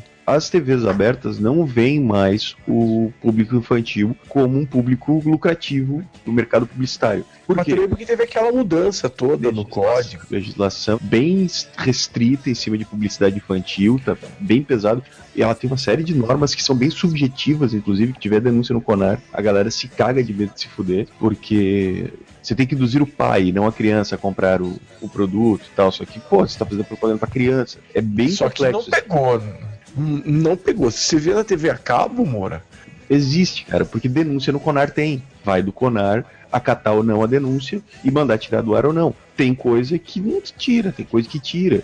Só que a TV a cabo tem outro lance, cara. A TV a cabo, ela uma audiência, não, não entendo mal o termo, ouvintes, mas uma audiência qualificada, não no sentido que são pessoas mais inteligentes ou coisa do tipo, mas é uma audiência ah, mais segmentada do que na TV aberta. Na TV aberta, cara, porra, tinha gente ligando pra reclamar da propaganda do Boticário, sabe? Então tu calcula a quantidade de mãe que olha ali, meu, que absurdo essa propaganda pro meu filho, liga e reclama, tá ligado? Então é por isso que o Conar se tornou tão rígido em relação à, à propaganda infantil, por- pela quantidade absurda de denúncias que recebia. Outro motivo é criança não tá mais sentada na frente da televisão. A criança tá no tablet, a criança tá no computador. A filha do meu primo de 6 anos, ela vem aqui pra casa, ela não vai pra frente da TV, ela vem pro meu, meu quarto e fica vendo desenho animado Netflix, cara. Então, Tá, meu, meu sobrinho também, meu sobrinho de 3 anos é, é o tablet com galinha pintadinha. É... Se bem que ele vê algumas coisas no Discovery Kids, né? É, e na TV a cabo, exato, que daí TV a cabo é o quê? Audiência totalmente segmentada e fragmentada, quer dizer, além de você ter os canais específicos de desenho animado, você tem os canais específicos de desenho animado, sei lá, de, de educativo. É mais fácil para um pai deixar o filho assistindo Discover Kids, que vai ficar passando desenho indefinidamente, do que botar na frente da Globo, que vai passar desenho das 9 às 11, entendeu? E a partir das 11 a criança vai se desinteressar. Também teve uma questão de que, além da questão da publicidade, já começou um processo de diminuição da audiência por conta da concorrência, né? Por exemplo, a Record lá na Globo, ela tinha programa que é o que o É de Casa, por exemplo, tenta ser, que é um programa geral com várias atividades, né? Que é o- Hoje em dia. Hoje em dia e tal. E isso começou a tirar a audiência da programação infantil da Globo. Antes, quando a Ana Maria Braga tava na Record, ela já tirava a audiência da Globo Ah, também. sim, mas, infantil. mas, aí- mas aí, mas aí isso, isso aí é manteve, né? A Globo ainda manteve durante anos a programação infantil. Aí o que, que a Globo começou a fazer? Primeiro começou a aumentar o tempo da Ana Maria Braga, depois botou um programa chamado Bem-Estar, a programação infantil- infantil foi diminuindo, até o ponto que ela viu que não adiantava mais ter programação infantil, que ela não tinha audiência naquele horário para isso e a questão da publicidade, então ela extinguiu. O SBT um dia desse teve um problema grave, porque ela, ela tinha um programa infantil lá, Bom Dia e Companhia, apresentado por duas crianças, e a justiça bateu em cima dizendo que as duas crianças não podiam trabalhar naquele horário. Porque o programa era ao vivo, ela não podia trabalhar, tinha que estar estudando, um negócio assim. E aí teve que sair, quer dizer, são várias questões Não, envolvidas. eu, aí. eu acho que a principal, concordo com você, Marcelo, é a audiência. Como eu citei a- o sobrinho do Modeste ou a minha prima, eles não assistem TV, eles vão pro tablet, eles vão pro Netflix, eles vão assistir no computador. Só que o que que acontece? A minha mãe continua assistindo televisão. E a minha mãe consome Bem-Estar e o programa da Ana Maria Braga. Então, o foco da Globo e dos outros canais, a gente está usando a Globo como exemplo porque é a, é a que normalmente primeiro mais reflete né, esse tipo de coisa, mas es- eles estão focando em quem ainda está na frente da televisão. E quem ainda está na frente da televisão são as pessoas que não têm tanta, tanto costume de ficar na internet. A nossa geração e as que vieram depois da gente, a gente que teve contato com a internet na adolescência e início de adolescência ou final de adolescência e se estendeu pro resto da vida, a gente está conectado 24 horas por dia, a gente tipo, consome tudo pela internet. E então calcula uma criança, criança que nasceu com, com essa realidade. Então o foco deles é em quem? Em quem ainda tem o costume de sentar e esperar o horário da novela, esperar o horário da, da Ana Maria, esperar o horário do bem-estar. Mora. Aí a gente vai entrar no dilema de Tostines, porque da mesma forma como eu tinha internet disponível para assistir quando eu quisesse e te consumir troço da internet, eu parava o que estava fazendo para ver o desenho da Liga da Justiça no SBT. Ah, mas você tá falando de você, Modesto. Não, mas o que eu tô dizendo é o seguinte, se- é porque as crianças também não têm a opção de ter alguma coisa para Não, elas vou assistir. falar de mim, E então, se o. SBT não tivesse audiência, não tava tendo nada Não, aí, aí eu, vou, aí eu vou concordar contigo e discordar de ti, Malete. Eu passei pela mesma coisa, só que eu não assistia Liga da Justiça no SBT. Eu assistia na internet. Eu dava um jeito de baixar. Principalmente quando ficou muito fácil. Essa mudança, e eu vou te dizer, Tostines veio primeiro, digamos assim, porque a partir do momento que a tua vida se torna mais fácil com alguma coisa, você deixa de fazer mais difícil.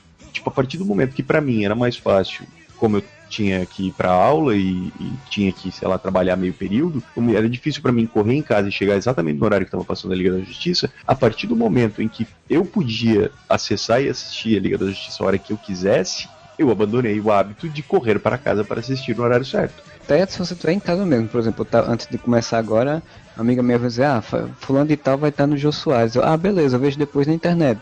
Isso é uma coisa que só vai aumentar, tanto que a TV em geral, né, tendo queda de audiência em geral, a audiência já não é tanta quanto era, tipo, a, a, o Jornal Nacional dando 20 pontos, né, quando antigamente dava 40, Sim. 10 anos atrás dava 30, 35, 40 pontos. Novela então, das 8, que dava 40 e poucos pontos, tá dando 27, 28. É é um processo natural. E nesse ponto, a TV Colosso é um programa que eu acho muito interessante, muito bom, só não acho que funcionaria mais na TV aberta. Seria mais um caso de ou uma série, ou um demand, ou uma TV fechada. Feito hoje em dia, ou TV fechada, ou Netflix, cara, ou um, ou um canal demand, exato. Agora, eu concordo com o Modeste em um ponto que ele citou do SBT ali. Por que, que o SBT ainda tem a programação infantil? No caso, ele tem Carrossel e depois teve Tiquitas à noite. Porque, cara, eles tiveram um aumento de audiência absurdo nesses horários. Aí entra no que o Modeste falou. A criança não tinha opção. Então vamos supor, a criança que está em casa e nem toda criança está na internet. Você tem aquele horário da noite que você tem ou novela ou jornal. E tá a criança em casa e ela tem a opção de assistir carrossel. A criança vai assistir carrossel. A criança fica entretida, né?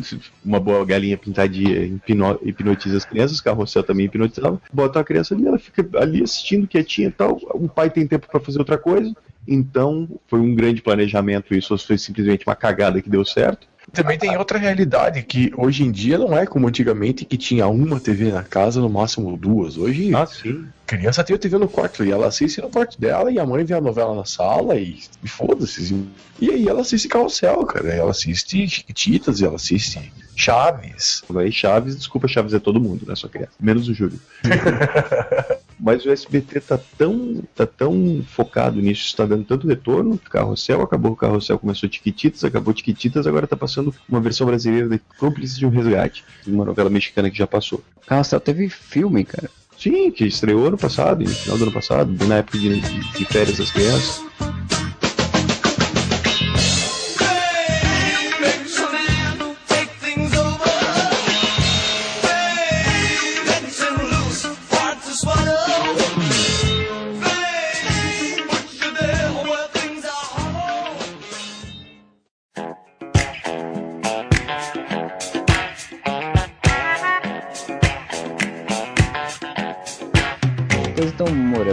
Seu remake.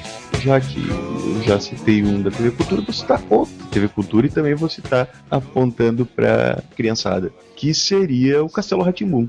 Eu sei que é um cara, eu vi, vi, de longe vindo isso, cara. Quando você falou de TV Cultura, eu já pensei no Ratimbum, inclusive até por causa da exposição que teve do retorno. Você soube disso? Sim, vim. Imagina, eu chorei sangue por não estar em São Paulo pra ver a exposição. e cara, Castelo Ratimbum, porra, é óbvio, é um clássico absoluto, absurdo, muito bom, sensacional. Vamos fazer uma pequena descrição aqui do que, que se trata Castelo Ratimun. É um menino bruxo que mora com os tios, embaixo da escada. O vilão é careca. Tem uma bruxa sábia, um bruxo sábio, uma cobra falante. Velho, Harry Potter copiou muito Castelo Ratimun. Cadê minha varinha, Harry? Cadê minha varinha? Eu não sei. Harry Potter, não está minha comigo. varinha. Por que sua varinha tá com ele? Isso não te interessa, sabia? Puxar hoje em dia, talvez, eu não sei se seria viável, mas eu, eu acho divertido pensar nisso. Não necessariamente fazer como era, sabe? Não, vamos repetir a mesma estrutura de sensacional que era, né? Mas tentar refazer literalmente como era, com os quadros educativos e tudo mais. Porque, cara, como foi feito, estava perfeito. Não dá para fazer hoje em dia, na minha opinião. Agora, se tu puxasse e criasse um, uma série mesmo, sabe? Tipo, mais lúdica, usando talvez uma criança mesmo, mais ou menos como fizeram no filme do Castelo Ratimun, que é muito pois bom, é, inclusive. Eu ia falar isso, eles fizeram um filme com um ator que até ficou muito bom, muito legal, ele como o Nino jovem, né, criança, e tipo, não, isso não foi aproveitado, né? Foi só feito ali, acabou, deu um filme, sabe, tipo, puxa aquilo ali, faz, faz um, uma coisa lúdica pra criança, com uma sériezinha mesmo, com historinhas, com, com sabe, com um contexto, com, com, uma trama que vá, uma trama simples, mas que, que, é um Harry Potter brasileiro, cara, sabe? É, com é. personagens. Traz o lance dos, das marionetes, sabe, com a tecnologia que se tem hoje. Traz a, a bruxa Morgana de volta com a, com a Rose Campos, que a Rose Campos aí, o cara parece que envelheceu um dia de quando era Morgana 20 anos atrás. O Sérgio Manbert que já não dá mais, né? O Sérgio Manbert já tá meio eu sei que no Brasil é difícil a questão da animação, mas por uma animação do Castelo Timbum com essa pegada é, lúdica seria também um caminho muito bom para tentar explorar. Marcelo, se for da animação brasileira, sabe o que, que tá tendo animação agora no Cartoon? Não só agora, já tem tempo, mas estão fazendo novos e estão ficando muito legal. O Turma da Mônica, cara. Ah, não, sim, eu vi que a turma da Mônica quer fazer um novo. Eles têm- Tem uma animação brasileira também que falam que é muito boa, que é o negócio lá do, de um garoto numa casa, amigos imaginários, um negócio assim. Falam que é muito boa também. É porque assim, o custo de animação no Brasil é muito caro. Eu não tô nem imaginando uma série de desenho animado, não. Não, sim, é, é o que eu tô falando. que Pra mim seria um caminho bom também de exploração do negócio, fazer anima- animação. Até porque criança, como você falou, galinha pitaria, essas coisas que você tá vendo muita animação hoje em dia, não vê muito desenho. Então, mas uma live action também seria muito interessante. O original é óbvio, é sensacional, é genial. Essa porra tem que ficar repetindo pra sempre, porque toda criança tem que assistir o Castelo Ratimu original. Inclusive, eu acho que tem- a gente tem que fazer um podcast especial Castelo Ratimu e chamar um dos atores do elenco pra tentar gravar com a gente. Mas, cara, pega, faz uma, uma disso, sabe? Te traz pra um 2015, pega esses personagens, tipo o Penélope, o Etevaldo, e, e cria, sabe, novos contextos de aventura, de fantasia com esses personagens. Eu acho que daria muito certo. É, no caso do Castelo Timbu tem um porém que ele é um produto da TV Cultura. A TV Cultura quase não tem mais nem TV, mas já, já, já todo mundo sendo demitido e, e o pessoal querendo quase que fechar a TV, então já é mais complicado. Mas seria realmente uma coisa muito boa. Ou, ou filme mesmo, cara. Ou faz filme. Não digo nem o seriado, então. Uma série de filmes pro cinema. Olha só, olha só, eu pensei numa solução interessante. Existe agora uma norma que diz que toda emissora que está exibindo coisas no Brasil tem de ter uma cota de produção nacional, correto? Mas é por isso que tem tanto programa vai que colas genéricos no Multishow. Agora imagine um desses canais infantis colocando Castelo Ratimbum nessa cota. Cara, dá pra fazer com uma produção, é uma produção relativamente barata, uma produção que tem um público específico e tem um, um, tanto infantil quanto o público adulto nostálgico e que tem uma penetração de mercado muito foda, cara. A TV a cabo era uma solução excelente pro Castelo Ratimbum, hein? A TV a cabo é uma solução excelente pra tudo, né? Porque A TV acaba é o caminho para produção que não tem espaço na TV aberta dia, né? Porque tudo vai pra TV a cabo agora. Mas eu não acho isso ruim. Eu também não tô achando ruim, não. Eu acho até bom, porque a TV aberta nunca realmente foi uma coisa. A TV aberta só teve seu grande momento, digamos assim, produção realmente nos anos 80 e uma parte dos anos 90, né? Depois a gente viu que foi meio que realmente esvaindo, né? Antônio, o senhor está tentador. Ah, nem tanto, mas nem tanto. Altivo. Ah, por favor. Brioso. Queria ter um filho assim. Meu remake, meu último remake, assim, antes das missões honrosas, que eu colocaria, que aí eu já diria até o local onde ele tem que passar. Ele tem que se passar na HBO, porque ele tinha que ser um remake da Justiceira. Combina duas coisas que eu vejo pouco, no caso falando da Globo, a eu fazer. História policial, que não seja essa coisa do assassino serial, né? E tem uma personagem feminina como protagonista, né? A Globo fez uma personagem feminina como protagonista de uma história policial nos anos 90, cara. E isso se perdeu na história da Globo, assim, ela não faz mais esse tipo de coisa. Então, naturalmente o cara pode dizer, não, vai botar quem? É Cléo Pires? Eu, não, Cléo Pires não é tão atriz quanto a Malu Mader. Uma, uma atriz que eu vejo fazendo muito esse tipo de série, coisa, mas não sei se ela bancaria que seria a Bianca Comparato. Ela faz muito série, tá fazendo muitas séries nessa pegada policial. Tá fazendo Espinosa lá na, na GMT. Sabe quem podia ser boa, Marcelo, pra isso? Quem? Giovanna Antonelli. Também, ela tem todo o perfil da, da, da personagem, de fato. E agora, na, na regra do jogo, tá fazendo, mandando muito bem. Vanessa Giacomo, não? Tipo, é porque as duas estão muito no perfil, né? Próximo. Na novela, pelo menos que novela policial, né? Novela policial. Então tá muito nesse perfil. Mas eu, é, a Giovanna Antonella até fez uma, uma delegada numa novela atrás aí. Em duas ou três novelas atrás. Uma atriz com perfil forte, né? Uma atriz que. E é difícil tu pegar, assim, sei lá, uma. Uma, uma mais meiguinha, uma Marjoristiano, assim, pra fazer. A Vanessa Giacomo, eu vejo ela com um perfil forte, assim, de atriz de ação, digamos assim. Eu consigo acreditar na Vanessa Giacomo empunhando a arma na cabeça do.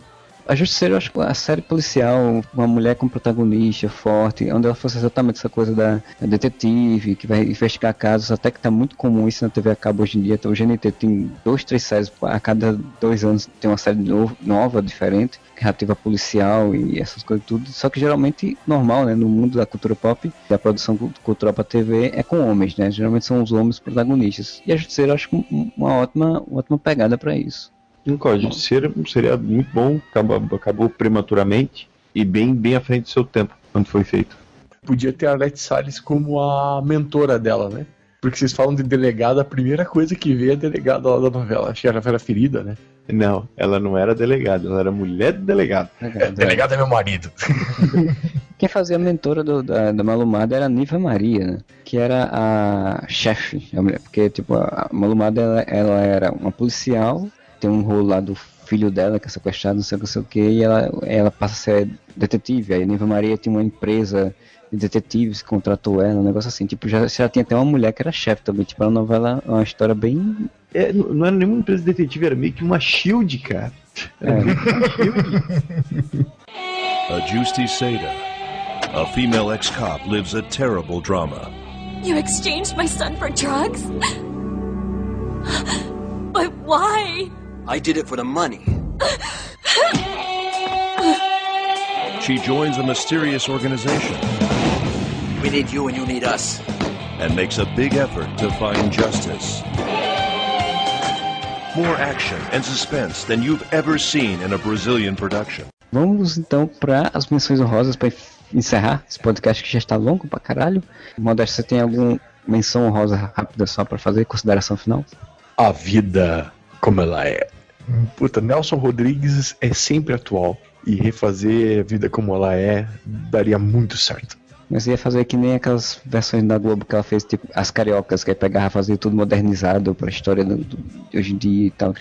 Cara, não faz diferença, porque Nelson Rodrigues é relação familiar, é relação. Pode colocar o cenário que quiser, que família vai ser sempre família, relações interpessoais são sempre as mesmas e o ambiente não importa, o que importa é o que tá acontecendo ali e o texto dele casa certinho. Cara, faça isso, assim. Pegue o livro de contos de Nelson Rodrigues e quando você estiver lendo, imagine tudo no ambiente moderno e não nos anos 50. Nelson Rodrigues é sobre a escrotidão da classe média alta, Zona Sul, carioca. É- Essa É, galera é. é tão escrota hoje em dia quanto era na década de 50. Verdade Secreta está aí pra fazer se mostrar. Verdades Secretas, exato. Verdades Secretas tinha muito de Nelson Rodrigues. Mas não tinha o humor sarcástico do Nelson Rodrigues. Não, mas tinha muito do lance do, do- da relação familiar, da filha Ah, que se sim. envolve com o marido da mãe, sabe? Tipo, muito Nelson Rodrigues. E a mãe que se mata quando descobre do envolvimento da É, filha. porque, né? Mas Nelson Rodrigues que isso é impossível, né, cara? E você, isso. Moura? Vou fazer duas menções honrosas rápidas. A primeira era um seriado de humor do Mário Fofoca. Nossa! E já digo com quem? Cássio Gabos Mendes, no papel do Mário Fofoca. Puta, ia ficar massa, hein? Um programa de humor com, com um detetive atrapalhado resolvendo problemas, pequenos mistérios e com participações especiais. Ele podia ser o único personagem do elenco fixo, inclusive.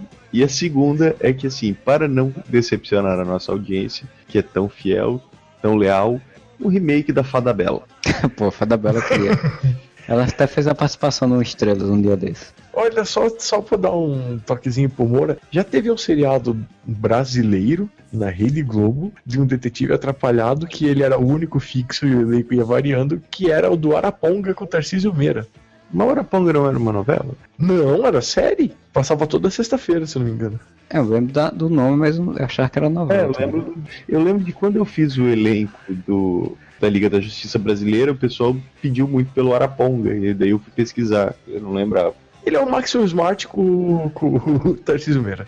Desculpa, Modeste, estou aqui no Google. Araponga é uma telenovela produzida, exibida entre 15 de outubro de 1990 e 29 de março de 1991, às 21h30. Não era novela. Eu assisti essa porra de Araponga, cara. E não era novela das oito, nem nem fudendo que era novela das oito. Tô na Memória Globo, cara. Era novela, tá escrito aqui no Memória Globo. Antes eu tava olhando na Wikipedia. Novela semanal? Errou! Ah, deixa eu fazer só um protesto rapidinho. No remake de Escolhido pro Sr. Raimundo não tem o personagem mais importante que era Sérgio Malandro. Que ia ter que ser vivido pelo Sérgio Malandro. Sérgio Malandro. Dois caras que não tinha como, cara. O Sérgio Malandro e o Costinha.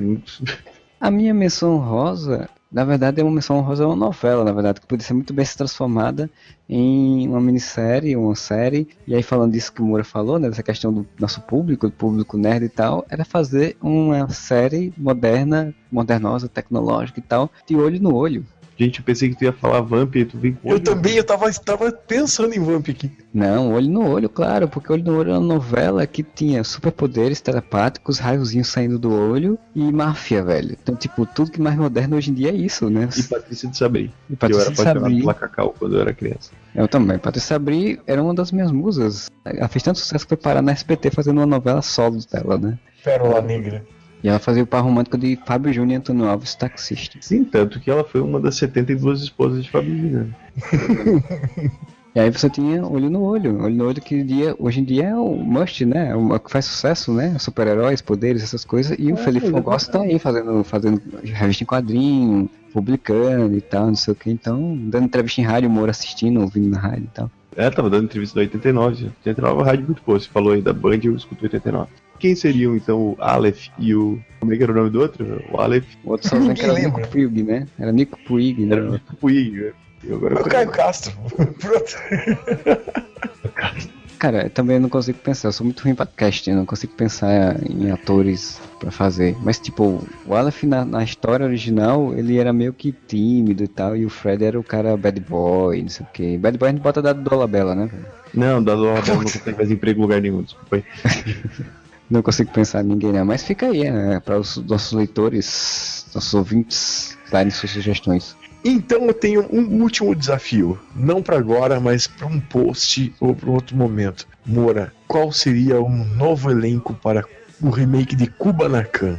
Ah, não, Kubanacan não dá pra fazer remake, não, desculpa aí. O elenco é é perfeita. perfeita. A novela é perfeita, não tem como. Não dá pra mexer.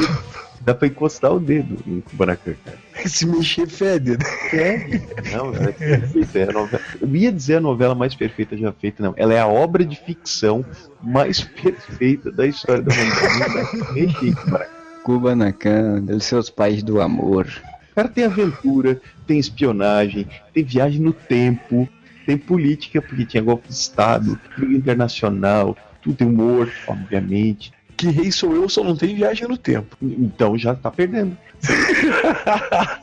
Velho, uma novela em que o final da novela se resolve com uma viagem no tempo, que o cara veio do futuro, nunca Não, foi feito, jamais será feito novamente. Uma, uma novela que tem o recurso do, de gêmeos Um dos personagens chamava Dark Esteban. Dark.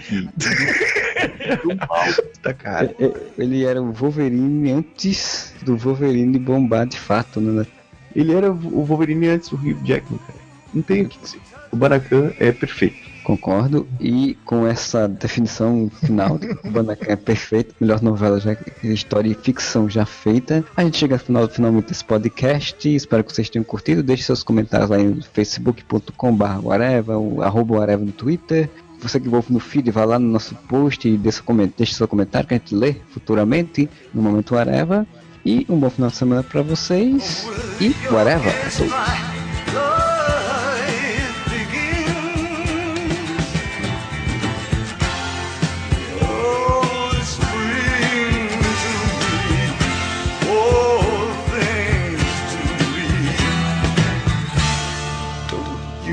Know you're itself.